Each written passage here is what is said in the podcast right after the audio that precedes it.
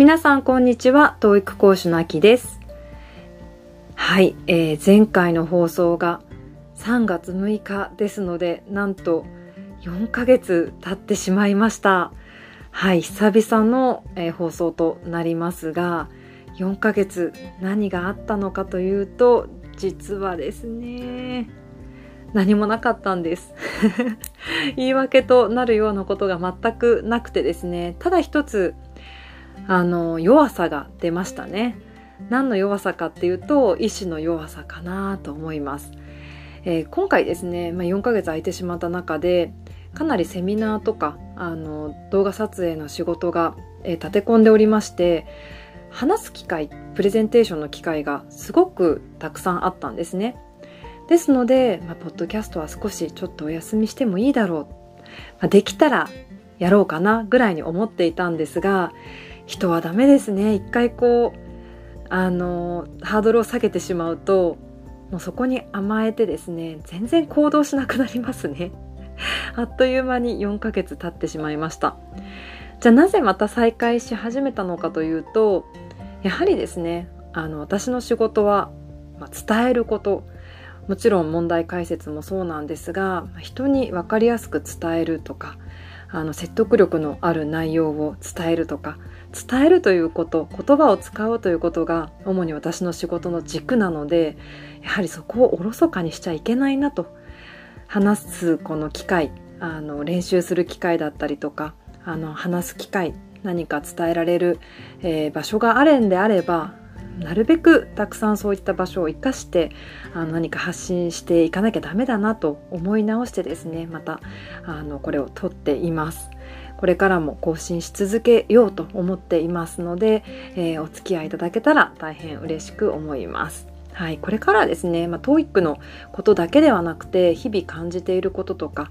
あの本のレビューなんかも気軽な形で放送できればいいなと思っています。はい、えー、今日はですね早めの行動のメリットについてお話ししてみようと思います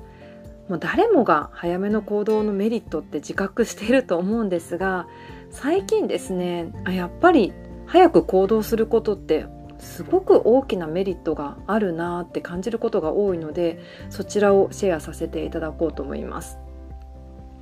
えー、私ですね2人子供がいるんですね。1人が息子でもう1人が娘2人いるんですが毎週土曜日にあのスイミングスクールに通わせています。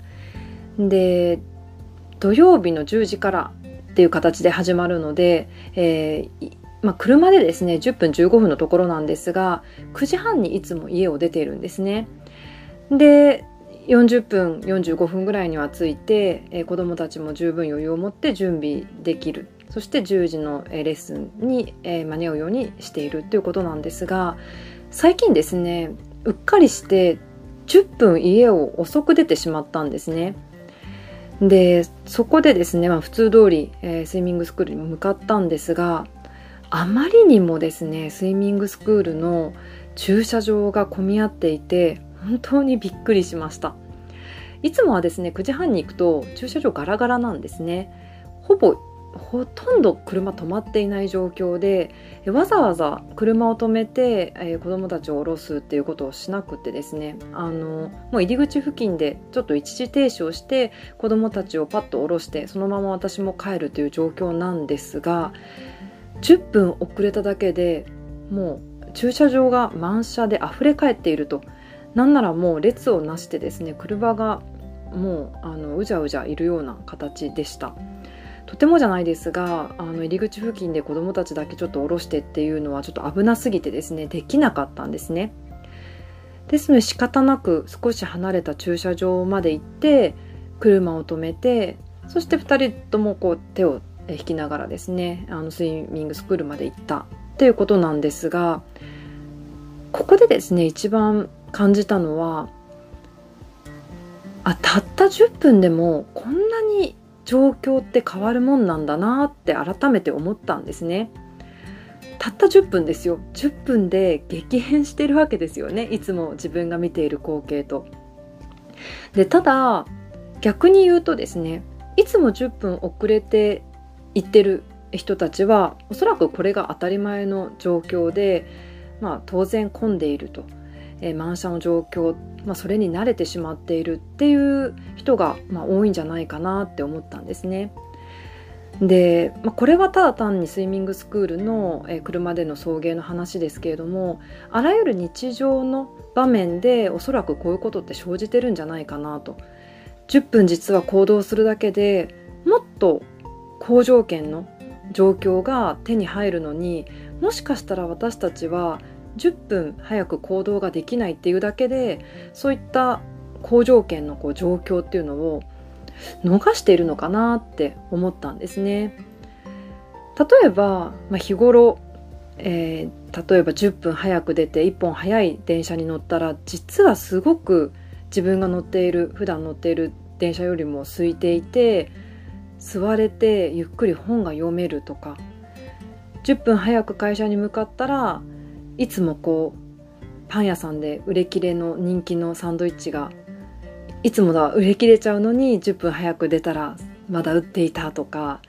なんかその行動を早くすることによるメリットっていうのを実はたくさんあるのにそれを逃してる可能性もあるような気がしたんですよね。ですのでもうちょっと意識的に早めの行動をこれからしようかなと。でよくよく考えてみると私もですね、まあ、いつも授業をしているわけなんですが、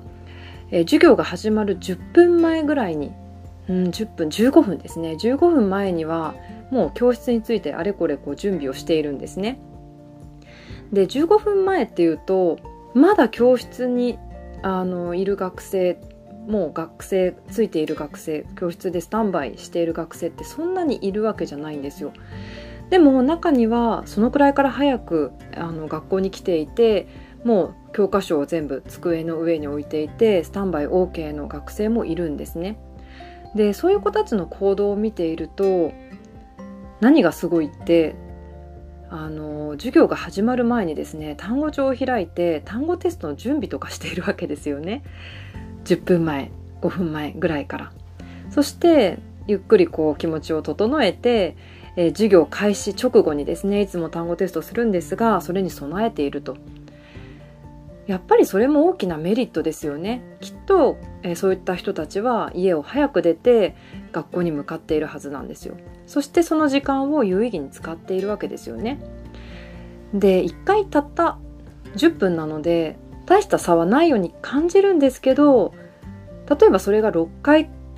積み重なったらそれで1時間ですのでそういった行動を心がけてる人っていうのはそういった積み重ねで大きなこう成功を得てる可能性っていうのもありますよね。大きな結果を得てるというか。あとは今日思ったのがまあ、この7月の時期ってそろそろ期末テストが始まる時期なんですが、まあ、期末テストの範囲とかやり方っていうのは私はですね授業中にも話すんですが授業がその話すタイミングの前にもう告知をするんですね。えー、学生と共有できるプラットフォームが、まあ、ネット上にあるんですけれどもそこにいろんな資料だとか、えー、告知内容とかをまあ載せれるんですがそこにですね授業でいろいろ話す前にもうすでに告知の、えー、期末テストの内容を載っけています。でもちろんいつでも学生はそこにアクセスできるんですがアクセスが早い子とそうでない子っていうのはいるんですよね。アクセスの早い人はどんなテストなんだろうと、えー、どんな範囲でどんなやり方なんだろうっていうふうに、まあ、常にですねやっぱり情報に敏感な人がそういったすぐにアクセスをするんですよね。で大抵そういう人たちってもう決まってます。いつものあの人があの早めにアクセスして見ているなとそういうのも見れるんですね講師側からは。はい、でそういう人たちは何がメリットかっていうともちろん早めに準備することできますよね。人よりも早く、えー、期末テストの情報を手に入れて準備することができるこれからの計画を立てることができるもうそれだけで大きなアドバンテージになっているんだなと。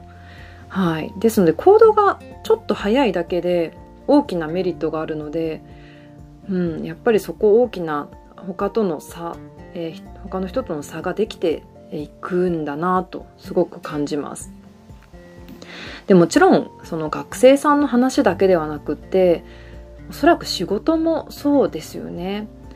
あの以前、えー、林修先生の本を読んだ時にこんなことが書いてありました。えー、締め切りよりも早く提出するっていうことだけで、えー、喜ばれると。まあ、締め切りに間に合わせるのが大事なのではなくて締め切りよりも早く提出すると、えー、そういうことが、まあ、相手にとっても自分にとってもメリットだみたいな話が書いてあったんですが、まあ、確かに本当にその通りなんですよね。例えば時間に余裕があれば、まあ、ミスしている状況を立て直すこともできますしもし改善する余地があるんであれば改善することもできますよね。でもちろん締め切りっていうのはそういったあの何か手直しするっていう作業を見込んで、えー、締め切りって決めているものではあるんですがただ時間って少ないより多い方ができることが多いのでもちろん早めに仕上げられてお互いのあの、まあ、確認が早い段階でできた方ができることって多いんですよね。うん、確かにそのあの話は本当にその通りだなと、え仕事の完成度が少し早いだけであの完成度が上げられる。っていうことなんだと思うんですが本当にそれはその通りだなと思っています。はい、で私は結構あのバタバタするなんか急ぐっていうのが大嫌いなので 余裕を持っていろいろやりたいタイプなので結構授業準備もですね23週間前から始めているタイプなんですがもっとあの細々した。例えば、まあ、電車もですね一本見送るぐらいの余裕を持っていつも、えー、駅まで向かうんですけれどもっともっとあの細かいところもうちょっと早く行動できるところはあるんじゃないかなと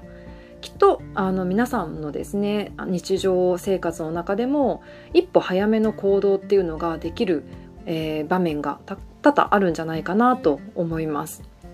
はい、そういったものをちょっと日常の中で振り返ってみて10分でも早く、できるようにするともっと余裕が生まれて何か、自分にとっての好都合な状況が手に入るのかもしれないですね。はいということであ今日はですね、えー、早く行動することのメリットについて、えー、お話ししてきましたが、えー、何かですねヒントに生活のヒントになれば幸いです。はい、ということで、まあ、久々の放送でしたけれどもいかがでしたでしょうか、えこれからは定期的にですねなんとか、え放送していきたいと思います、え最後までお聴きいただき本当にありがとうございました。